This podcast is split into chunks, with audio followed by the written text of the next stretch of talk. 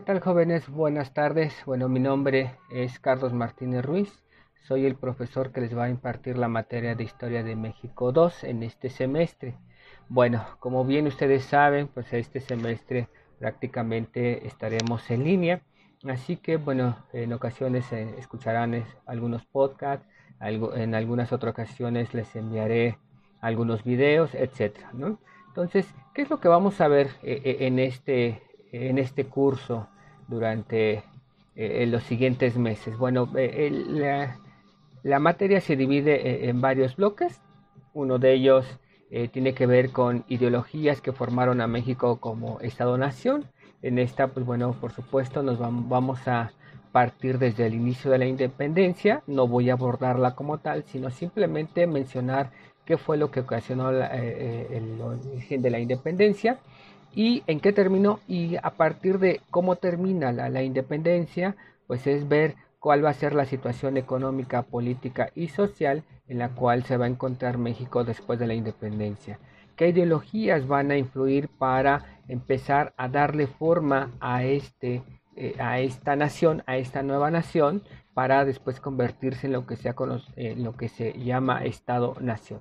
Otro de, la, eh, de los temas que vamos a abordar bueno, pues son las dificultades internas y externas para consolidar a México como país. Es decir, ya somos un México independiente o un país independiente, sin embargo, no va a ser nada sencillo para los diferentes gobiernos que se van a establecer. Por supuesto, el que conocemos es el de eh, Guadalupe Victoria. Sin embargo, previo a ello, pues hay una serie de proyectos de nación que se van a empezar a crear, ¿no? Vamos a tener eh, eh, tres proyectos de nación, uno denominado borbonista, otro imperialista y uno republicano que es, que, eh, que es en el que actualmente vivimos. Bueno, pues cada uno de ellos va, va a intentar establecer una, un gobierno dando una justificación y los grupos que van a apoyar a este, este proyecto de nación. por supuesto que el que se establece o el primero que se establece es el imperialista. El borbonista no se establece porque nunca vino nadie de la casa de los Borbones, de hecho se pensaba o se, eh, deseaba, mejor dicho, que fuera Fernando VII que viniera a gobernarnos, sin embargo, él no, él no desea eh, venir a, nuestro país. Eh, así que al no venir Fernando VII se decide que se establezca el proyecto de nación imperialista, ¿no? Y en este, pues va el primer emperador que vamos a tener por supuesto que va a ser el de Agustín de Iturbide, que solamente va a durar eh, eh, eh, algún tiempo, no, no estamos hablando más que de nueve meses alrededor de lo que va a estar al, frente de esta nueva nación y se termina por establecer una república.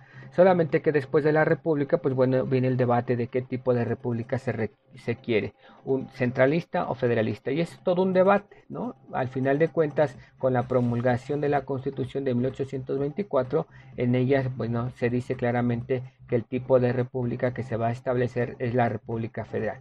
Y bueno, viene en los primeros gobiernos del México Independiente, Guadalupe Victoria, por supuesto, eh, Vicente Guerrero, Anastasio Bustamante eh, y eh, por supuesto el gobierno, aunque lo vamos a ver después como, como una una dictadura el gobierno de Antonio López de Santana. Entonces son las diferentes dificultades y no solamente de eso, sino no solamente eh, la gran variedad o el gran desfile de presidentes que van a aparecer, sino también eh, eh, los diferentes acontecimientos externos, las invasiones, la pérdida de territorio, de Texas por supuesto, la invasión norteamericana en el 47 y eh, eh, y las diferentes revoluciones o guerras que vamos a tener internamente, la reforma, eh, este, el gobierno de Benito Juárez, etcétera, etcétera. Y por supuesto, después vendrá, que es el otro bloque, eh, el régimen de Porfirio Díaz y lo que va a derivar de él,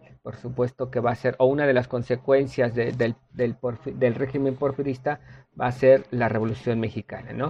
Con todas sus etapas, con todos sus personajes, que es uno de, de los bloques que vamos a ver. Y por último, el último bloque que vamos a ver es la del México ya de la postrevolución.